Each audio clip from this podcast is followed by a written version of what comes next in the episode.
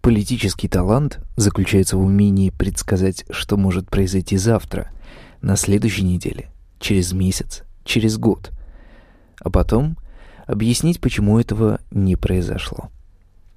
Уинстон Черчилль. Хроники Чижевского. 18 выпуск.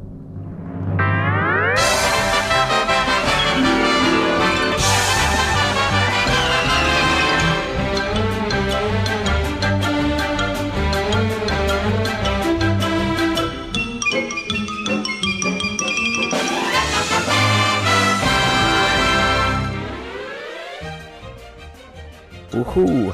Поздравьте меня. На прошлой неделе я победил свою лень и сонливость со счетом 3-2. Было сложно, лень чуть было не победила. Ведь на ее стороне такие суперсилы, как подушка и одеяло. Но я все равно оказался сильнее. До сих пор в моем подкасте я почти не говорил на тему выборов мэра Москвы, хотя мне этого очень хотелось. Но все было настолько странно и непонятно, что я решил подождать и, похоже, не прогадал. Я не буду повторять заезженные фразы восхищения тем, какую кампанию провел Навальный. Просто отмечу, что каждый демократ и политтехнолог должны писать кипятком от этой кампании. Хочу обратить ваше внимание еще вот на какой момент.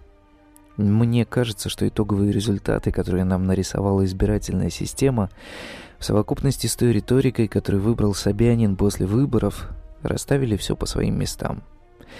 Если я хотя бы что-нибудь понял правильно, то я хочу выразить свое восхищение тому, как была проведена операция по выборам Собянина и дискредитации либеральной оппозиции. Я практически уверен, что этим вечером вся несистемная оппозиция будет называть выборы нечестными и будет повторять слова Навального о том, что победа Собянина была обеспечена приписками через голосование на дому. И это, наверное, соответствует действительности. Я думаю, что так оно и есть, потому что, ну, по двум причинам. С одной стороны, я доверяю Навальному, а с другой стороны, я не доверяю нашей власти. Слишком часто она кричала о честности выборов, как тот мальчик с волками. Но, к моему сожалению, для среднего москвича или россиянина, который смотрит кремлевские СМИ, ситуация будет выглядеть совершенно по-иному. Мантры Собянина и кремлевских прихлебал о том, что это были самые честные выборы, окажут свое воздействие и, боюсь, создадут у россиян ложное ощущение той самой чистоты выборов. Это значит, что попытки Навального оспорить результат голосования будут выглядеть как склочничество, а власть сможет и дальше обвинять оппозицию в желании устроить оранжевую революцию. Это действительно будет выглядеть, как если бы Навальный шел на выборы исключительно для того, чтобы устроить оранжевую революцию. Присмотритесь внимательно. Все, что делала власть на этих выборах, делалось именно ради восстановления призрака революции и страха перед ним. Более подходящего объяснения тому, почему протягивали на выборы оппозицию и того, как накручивали конкретно Навального, у меня попросту нет.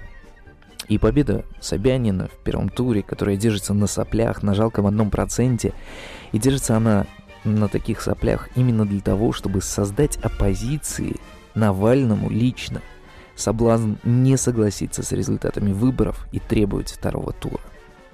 Ведь могли бы нарисовать и 60, и 70%, как это сделали в Подмосковье. 80% нарисовали. Но нет, 51%.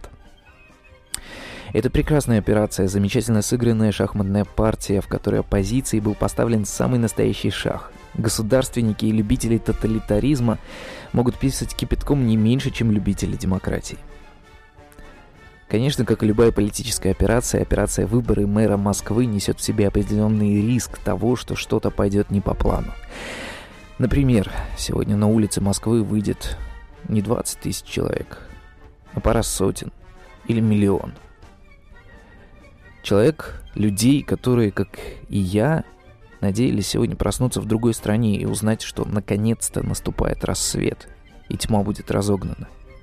В конце концов, за Навального проголосовали более 600 тысяч человек. Это огромное количество людей. Это пассионарная сила, и даже половина от этих людей способна устроить государственный переворот или испугать власть настолько, что она согласится на второй тур. Захотят ли эти люди пойти на противостояние с властью? Я в этом не уверен. Но очень бы этого хотел. Ведь это единственный шанс для оппозиции избежать мата. До завтра, котятки.